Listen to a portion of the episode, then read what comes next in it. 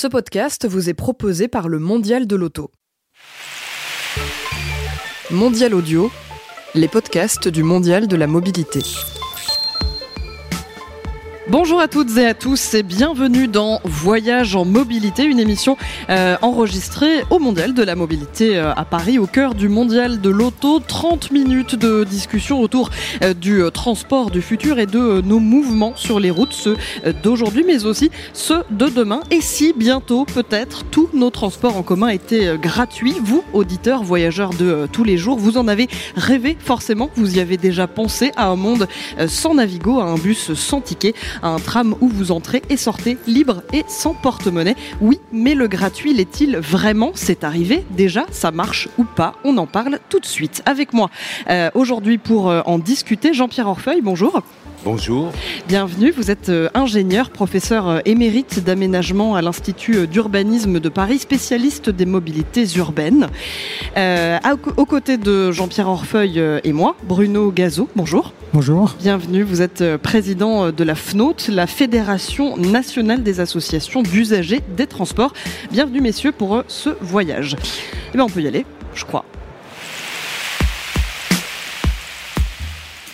Alors, faut-il rendre les transports publics gratuits? La question euh, est là. La maire de Paris, Anne Hidalgo, a avancé euh, l'idée euh, en mars dernier. Le 12 octobre 2018, date à laquelle nous enregistrons cette émission, était organisé un débat à la mairie de Paris pour discuter de cette possible gratuité et de sa possible mise en place. Étaient conviés des citoyens, des entrepreneurs, des chercheurs et des dirigeants associatifs ou institutionnels. Je crois que vous y étiez, Bruno Gazo, à cette réunion. Qu'est-ce que vous en avez retenu? Écoutez, ce qui m'a le plus surpris, c'est que euh, on avait déjà eu euh, le compte rendu, enfin le rapport d'études euh, que Madame Pécresse avait commandé à une équipe de, chercheurs, d'élus, d'usagers d'ailleurs aussi, et d'exploitants. Et on a maintenant un, rapport également d'universitaires et de quelques autres personnalités pour Madame Hidalgo. Et ce qui m'a un peu surpris, c'est que les deux rapports vont exactement dans le même sens. C'est-à-dire qu'il ne faut pas attendre de, la gratuité qu'elle remplisse les transports euh, en commun. Euh, l'effet sur le, ce qu'on appelle le report modal, c'est-à-dire le passage de la voiture au transport en commun est assez faible. Et par contre, euh, la saturation en Ile-de-France, on parle là d'Ile-de-France, risque d'être très importante puisqu'elle est déjà très importante, donc elle sera encore plus importante. Et euh, donc du coup, ça s'est plutôt bien passé. Il n'y a pas eu de, pas eu de tension. Euh, les discussions étaient euh, portées sur. Alors c'est un rapport provisoire qui nous a été présenté. Il sera, il sera rendu dans, deux ou dans, trois mois. Mais je, pense que là, les, tous les avis convergent pour dire qu'il ne faut pas poser le problème comme ça. Il faut, regarder à qui ça va profiter, comment euh, on peut permettre euh, au moins favorisé de se déplacer, euh, c'est important. Il faut remettre ça en perspective parce que le digital et les évolutions technologiques et les modes de billettique font considérablement évoluer les choses et dans 3 ou 4 ans les choses se présenteront différemment et il faut penser au système global de mobilité, c'est-à-dire ne pas opposer les transports publics, la voiture, les nouvelles mobilités, le vélo, le covoiturage ou l'autopartage. Alors moi j'ai lu euh, que lors de cette réunion, Jean-Louis Missica, membre, euh, membre, du Conseil de Paris et adjoint euh, à la maire de Paris chargé de l'urbanisme, a déclaré que les transports à Paris sont déjà gratuits, en fait, à 73%. vous êtes d'accord avec ce chiffre? Qu'est-ce que vous en pensez? Qu'est-ce que ça vous inspire Je crois qu'il y a un million de personnes qui ont ou la gratuité ou des tarifs très réduits en Ile-de-France. Donc c'est pratiquement 10% de la population déjà. Hein. Alors après, c'est plus ou moins selon, selon les situations et, en général, France entière, il y a déjà de la gratuité pour beaucoup de catégories et il y a en plus des tarifs euh, réduits dans beaucoup de cas et pour beaucoup de, catégories de population. Donc la question, c'est beaucoup plus de... Euh, j'ajoute que, si vous voulez, les conditions euh, de coût pour les gens qui travaillent, c'est-à-dire qu'on a des cartes d'abonnement domicile-travail qui sont en partie prises en charge d'ailleurs par l'employeur. Euh, ces, conditions-là sont, assez bien couvertes. Par contre, ce qu'on observe, c'est que la croissance de la mobilité se fait hors des déplacements domicile-travail. Donc la question qu'il faut se poser, c'est est-ce qu'il faut de la gratuité pour ces nouveaux déplacements qui correspondent bien davantage à des déplacements de loisirs ou à des déplacements de retraités ou à des déplacements autres que travail-études. Donc euh, c'est dans ce cadre-là qu'il faut se poser la question de l'organisation de tarification solidaire qui permettent quand même une, mobilité, euh, de répondre à un besoin de mobilité qui est réel. mais qui ne peut pas être vraisemblablement gratuit pour tout le monde, qui peut l'être que pour ceux qui en ont vraiment besoin. En tout cas, c'est la position de la FNOT. Alors vous, Jean-Pierre Orfeuille, quelle est votre position vis-à-vis de cette possible gratuité des, transports? Qu'est-ce que des transports publics? Alors peut-être revenir une seconde sur ce qu'a dit Jean-Louis Missica, auquel j'adhère complètement. Bon, les transports en Ile-de-France, grosso modo, il faut trouver 13 milliards par an pour les faire fonctionner. Et aujourd'hui, venant de la poche des usagers directs, on, trouve à peu près 2,8 milliards d'euros. Hein. Donc ça veut dire que déjà aujourd'hui, on ne paye que autour de 22, 23, 24% du coût global des transports.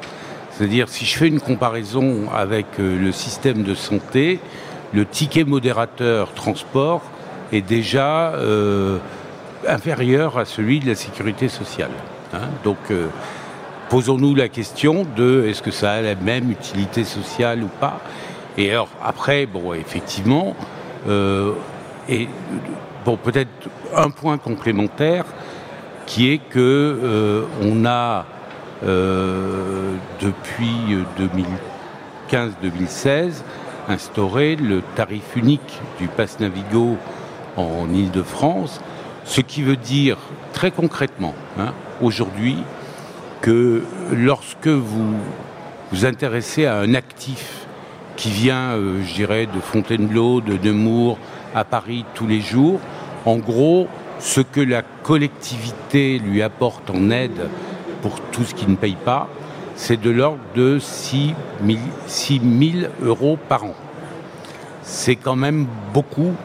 Et tout ça vient compenser du fait que, bah oui, euh, à Paris, c'est devenu quand même très cher de se loger, en partie.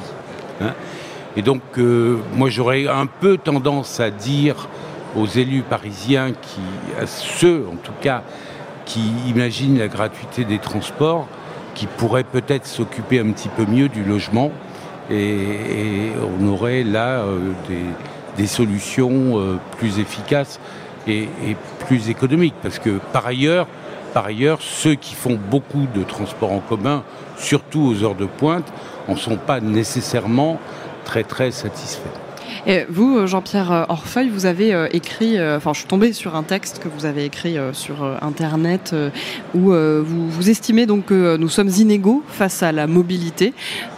Donc, est-ce que finalement, d'un point de vue très peut-être simpliste, mais est-ce que finalement la gratuité des transports, ça permettrait pas de nous rendre tous égaux face à la mobilité, même si évidemment on sait que les transports en commun ne peuvent pas être complet et euh, nous transporter euh, sur tout le long de notre trajet.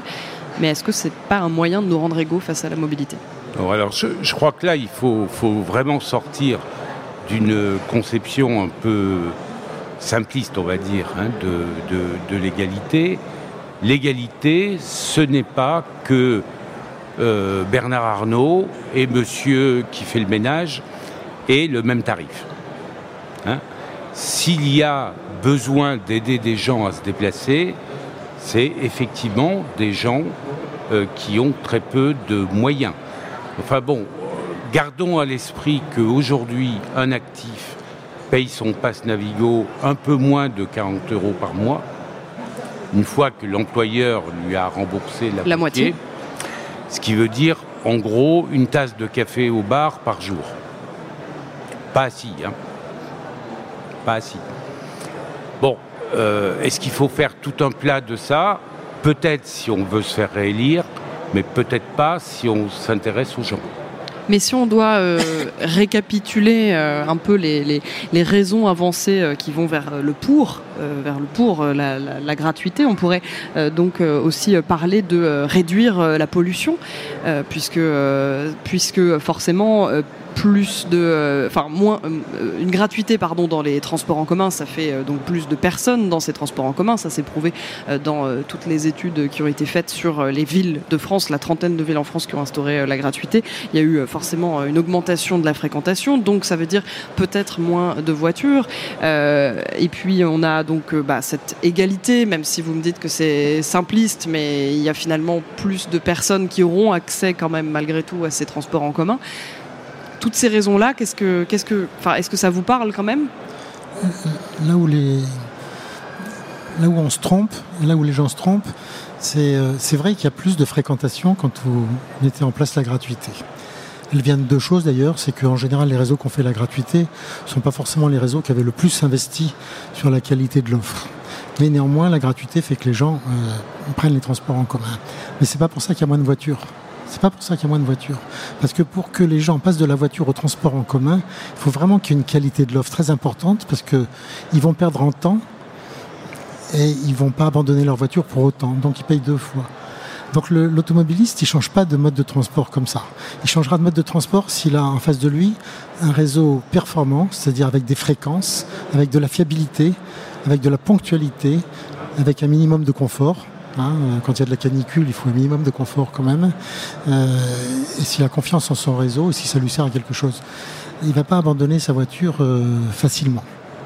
Voilà. Alors pour les autres qui prennent le, transport, bah, je, le disais, il y a un accroissement de la mobilité. Euh, ce qu'il faudrait quand même il faudrait quand même un peu de retour d'expérience sur les réseaux qui ont fait la gratuité, parce que euh, nous, on a voulu faire une étude sur les réseaux qui ont pratiqué la gratuité. Ça suppose que ce soit des tiers indépendants qui comptent les voyageurs, parce que quand c'est gratuit, on ne compte plus les voyageurs, évidemment. Donc il ne faut, faut pas que ce soit du déclaratif, il faut aller vérifier sur place qu'il y a effectivement plus de, plus de voyageurs. Mais je, fais le pari qu'il y aura quand même plus de voyageurs. Mais voilà, ça, pour la bah, pollution. Moi, écoutez, j'ai lu euh, une étude sur un retour d'expérience euh, à Châteauroux où les bus sont en accès libre. Je, pourrais vous Depuis 2001. Si vous prenez des, petits réseaux comme ça, euh, la plupart d'entre eux, enfin, si je prends un réseau, enfin, je peux le citer, dans le sud de la France, ils, ils, faisaient 40 voyages par habitant, ils sont montés à 70, et la moyenne des, des villes de leur, de leur taille, c'est 90 voyages par habitant. Et en Suisse, on est à 250 voyages par habitant, avec des bons réseaux de transport en commun. Donc, voilà, il faut se méfier quand même de ces croissances, ces effets de croissance. Il faut savoir d'où on part. Ça peut paraître aussi logique finalement que même pour des, pour des tout petits trajets, finalement, ça puisse convaincre. Vous voyez, à Châteauroux, il parle quand même euh, d'une fréquentation qui a triplé entre 2001 et 2017, euh, qui a atteint 5 millions de voyageurs par an. Moi, ça m'étonne pas trop non plus. N'oubliez pas non plus que la mobilité dans les réseau de transport en commun croît de 3% par an. Donc au bout de 10 ans, les 30% déjà. Hein. Mm. La mobilité se développe. Hein. Il y a des besoins de mobilité partout. Donc, si, euh, Et si je peux me permettre en, complément, hein, mais dans un réseau comme celui de Châteauroux, mais de beaucoup de villes petites ou moyennes, l'essentiel de la clientèle, c'est des gens d'âge scolaire. C'est une partie de la population âgée qui n'avait pas passé le permis pour des raisons X ou Y. Donc tout ça n'enlève pas de, de voyage d'automobile. Hein. Euh, alors que des scolaires euh, et une mobilité accrue, bah, je trouve ça plutôt bien. Hein. Donc ça, ça a un effet positif.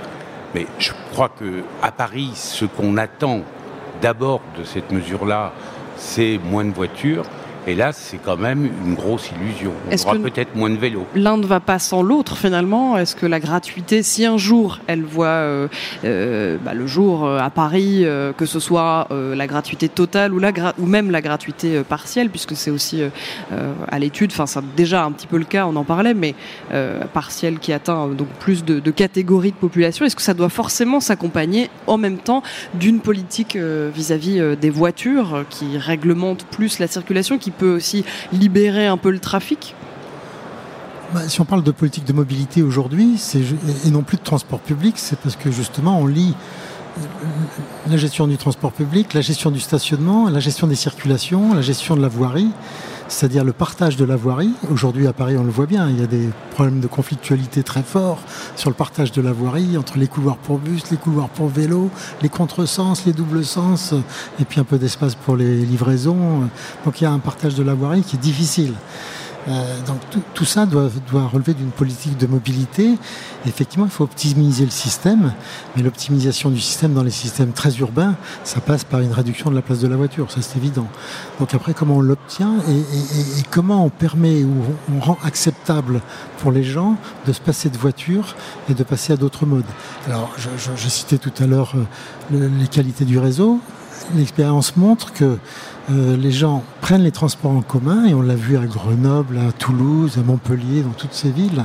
Chaque fois que vous avez un réseau euh, de qualité, un réseau maillé, c'est-à-dire avec des correspondances, qui dessert là au moins la première couronne, euh, peut-être pas toujours bien la deuxième couronne, mais au moins la première couronne, avec des fréquences, sans doute des transports lourds le plus souvent, enfin des métros ou des tramways, ou des, lignes BHNS euh, rapides avec des fréquences de 5 à 7 minutes.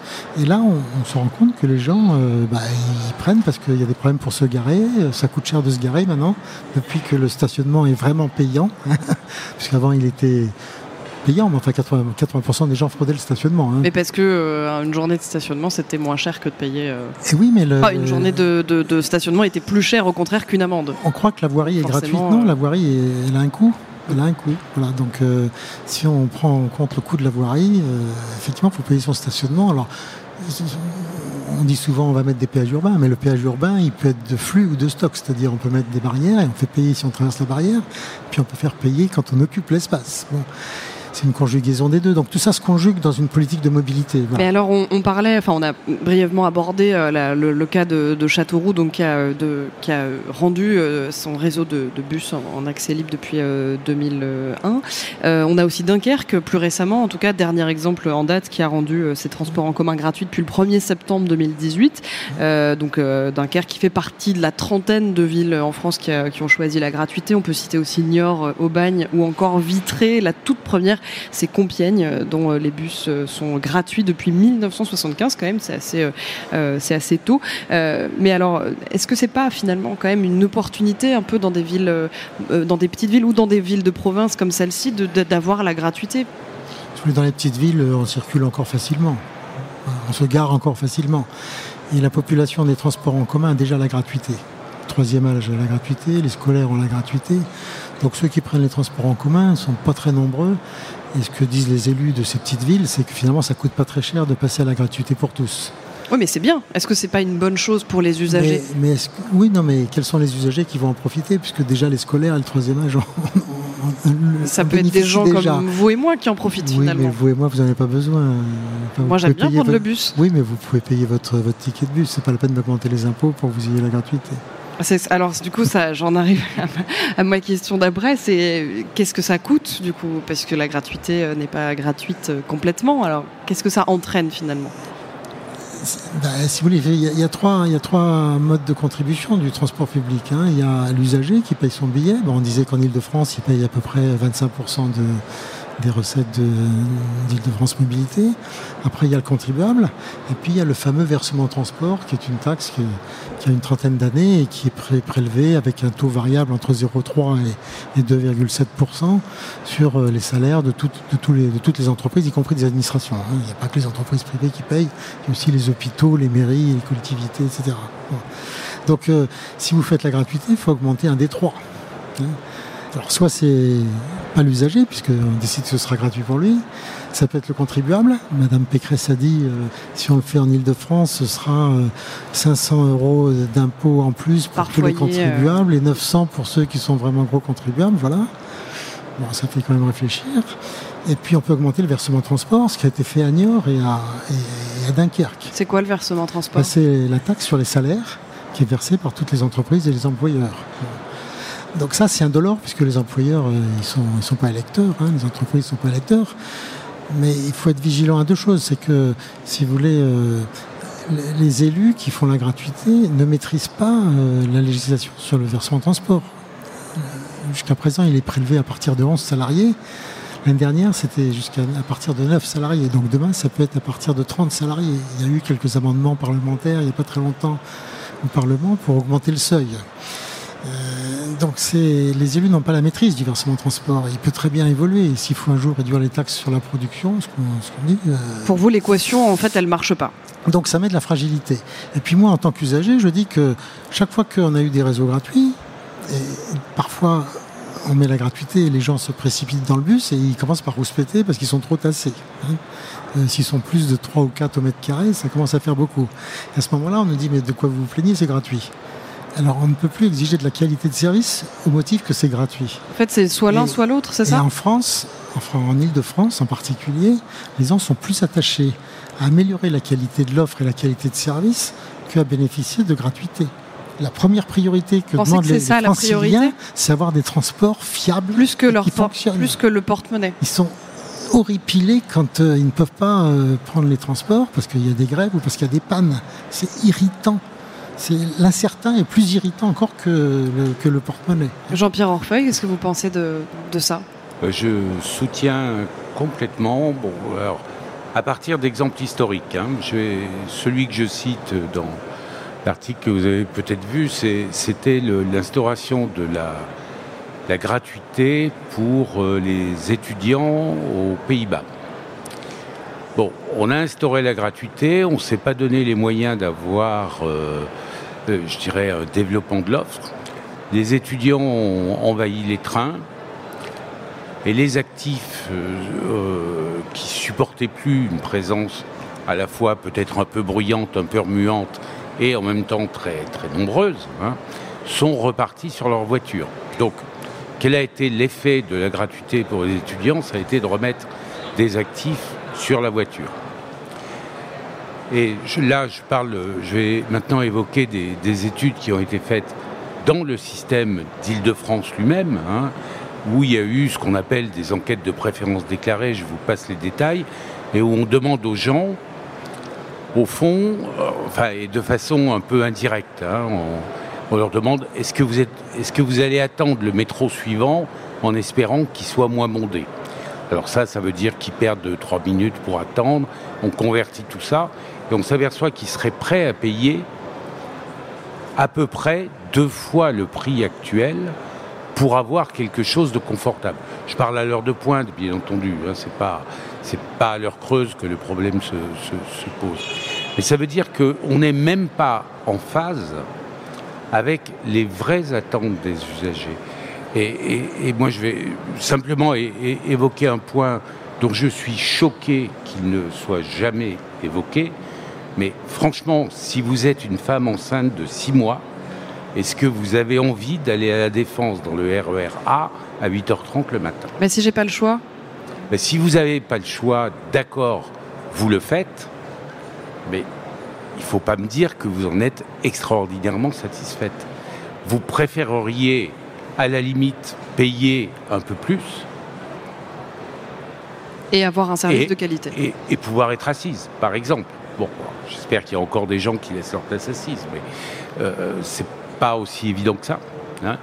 Et donc, cette, histoire-là, il y a une chose qu'elle raconte pas, qui est le risque de dégrader les conditions de confort dans les transports publics et de les dégrader non pas en faisant venir énormément de monde de la, voiture, mais en faisant par exemple que, bah tiens, je suis piéton, j'allais faire un trajet à pied, je vois le bus qui passe, j'essaye de monter et je pousse les gens, ou euh, j'avais l'habitude de faire du vélo, là, euh, je, rentre. Je crois que le, grand intérêt de la gratuité, c'est au fond le passage. C'est ce que vous avez décrit en introduction. C'est, je vais même plus à me soucier d'avoir un ticket. C'est, c'est pas des histoires d'euros, c'est des histoires de, vie pratique. Et cette vie pratique-là, elle va pouvoir être organisée avec la télébillettique. Hein. La télébillettique, c'est euh, des, billets sur le smartphone, par exemple Par exemple. Hein. Nouvelles applications. Ou des, choses où on paye sans s'en rendre compte, pratiquement. Et, là, euh, là, vous pouvez euh, quand même à la fois percevoir une redevance de la part de l'usager, ce qui est quand même ce qu'on attend. Hein. On peut tous rêver d'avoir le cinéma gratuit ou l'opéra gratuit, mais bon, l'opéra gratuit, c'est dur avec des opéras qui ont 3000 places. Donc euh, voilà. Hein.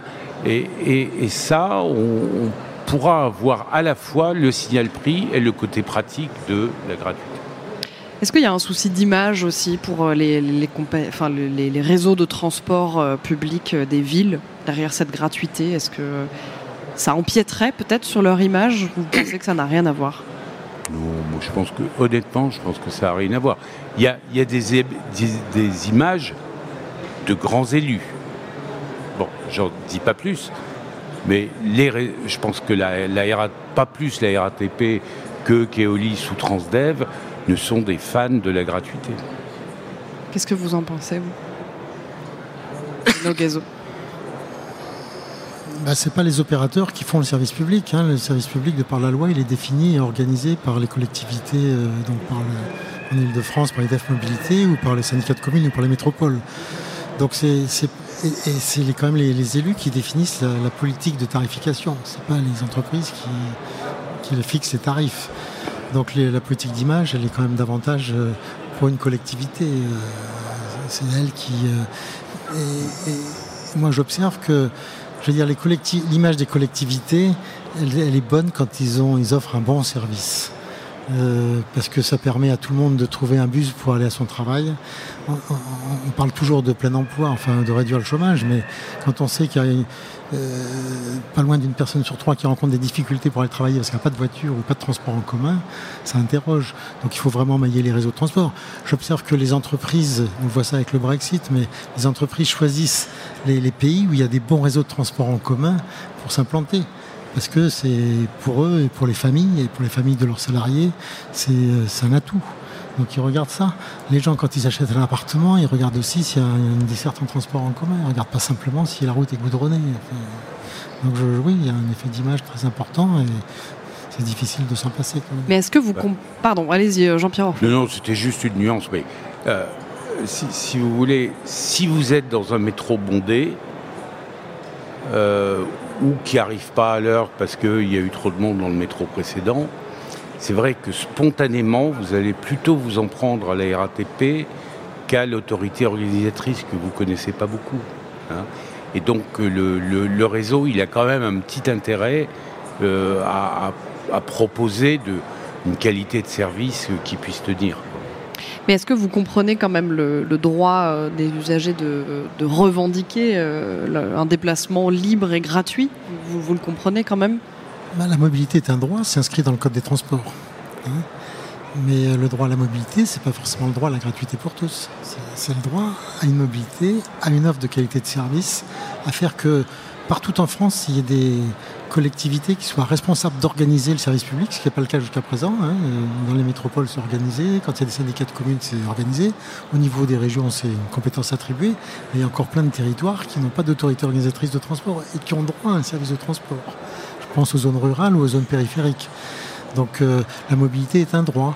Mais euh, euh, pour nous, ce qui compte, c'est que tout le monde puisse se déplacer, quelles que soient les catégories de gens, qu'ils soient handicapés ou qu'ils soient euh, peu favorisés parce qu'ils sont sans emploi. Mais après, il faut adapter les choses pour que ce soit compatible avec euh, un service de qualité et on ne fait pas avec le changement climatique, on ne fera pas de, transport public sans investir. Donc si on n'a pas des capacités financières qui permettent d'investir, on va paupériser le transport public. Et donc on appauvrira le, service public. Alors ça va être peut-être être lié avec euh, ma, dernière ma dernière question, oui, heureusement que c'est la dernière parce que j'arrive plus à parler, euh, qui va faire office un petit peu de conclusion. Euh, j'aimerais bien ouvrir sur les nouvelles technologies et savoir est-ce qu'il y a une opportunité derrière ces nouvelles technologies? Comprenez, euh, je ne sais pas, l'autonomisation justement des véhicules euh, qui euh, du coup nécessiteront peut-être moins d'investissement puisqu'il y aura plus de conducteurs, il y aura peut-être moins d'entretien à payer. Est-ce que pour vous ça peut être considéré comme, une, opportunité à saisir pour, pour cette gratuité? Moi ce que je crois c'est qu'il y aura les nouveaux modes arrivent, c'est évident. Donc les usagers qui étaient extrêmement captifs, il faut dire les choses, deviennent aujourd'hui des acteurs de leur mobilité. En sens, ils sont plus usagers parce qu'ils sont fatigués ou usagers, mais ils sont usagers parce qu'ils font usage d'eux. Ils font usage de tout ce qui leur est offert. Et donc, ils, deviennent euh, acteurs de leur propre mobilité. Et, dans ce cadre-là, ce qui est très important, c'est que la collectivité organise le système de mobilité au mieux des intérêts des usagers, au mieux des intérêts des contribuables. Donc il y a une optimisation du système qui est à rechercher et une conjugaison des modes. Il faut, arrêter de, de, vouloir euh, mettre en compétition les trains, les cars, etc. Il faut qu'au niveau régional, on ait une organisation coordonnée et complémentaire des trains, des bus, des cars Macron, du covoiturage, parce qu'on ne peut pas se permettre d'avoir des doublons, ça coûte trop cher.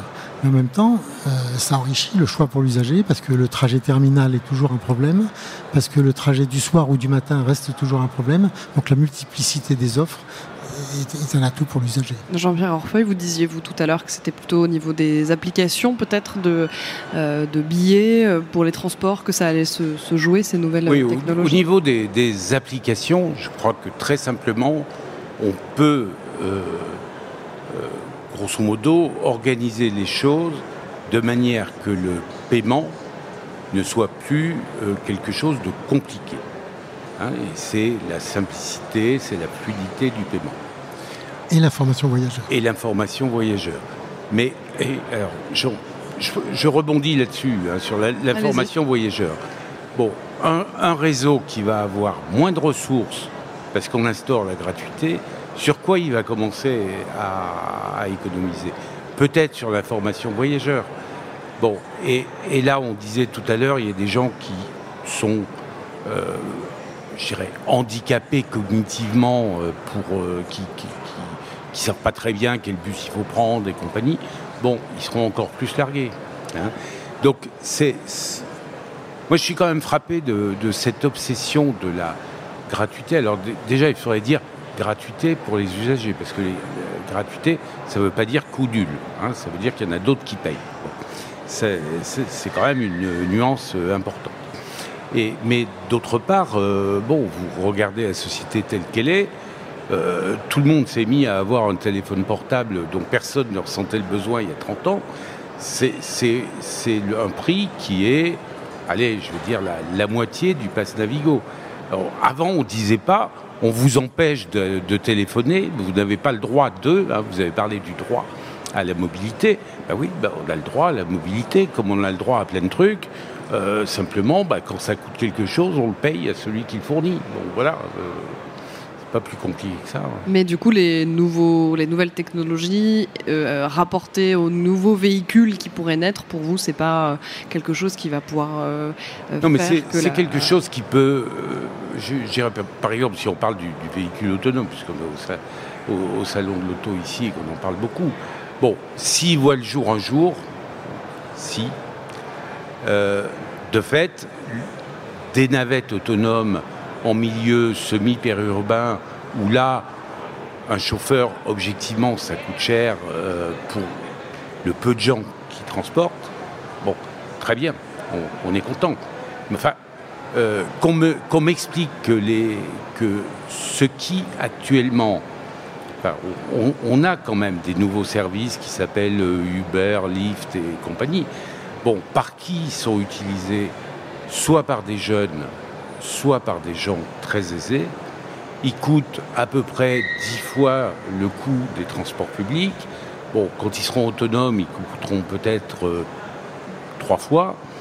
Mais par quel mystère une voiture où je suis tout seul dedans et qui me conduit avec un système extraordinairement compliqué coûterait moins cher qu'un bus? Ça, j'ai quand même du mal à avaler. Et eh ben c'est sur cette phrase que va se terminer euh, cette euh, émission et ce voyage euh, en mobilité. Merci beaucoup Jean-Pierre Orfeuille d'avoir été avec nous. Je rappelle que vous êtes ingénieur, professeur émérite d'aménagement à l'Institut d'urbanisme de Paris, spécialiste des mobilités urbaines. merci également à Bruno Gazo, président de la FNOT, la Fédération nationale des associations d'usagers des transports. Et je ne peux pas vous quitter sans vous répéter une nouvelle fois que Voyage en mobilité est à retrouver en intégralité sur le site mondial-paris.audio, mais également sur, euh, mais, également en podcast sur euh, iTunes, SoundCloud et euh, toutes vos applications préférées. Nous sommes aussi sur YouTube et sur les réseaux sociaux. On se retrouve très vite pour un prochain voyage.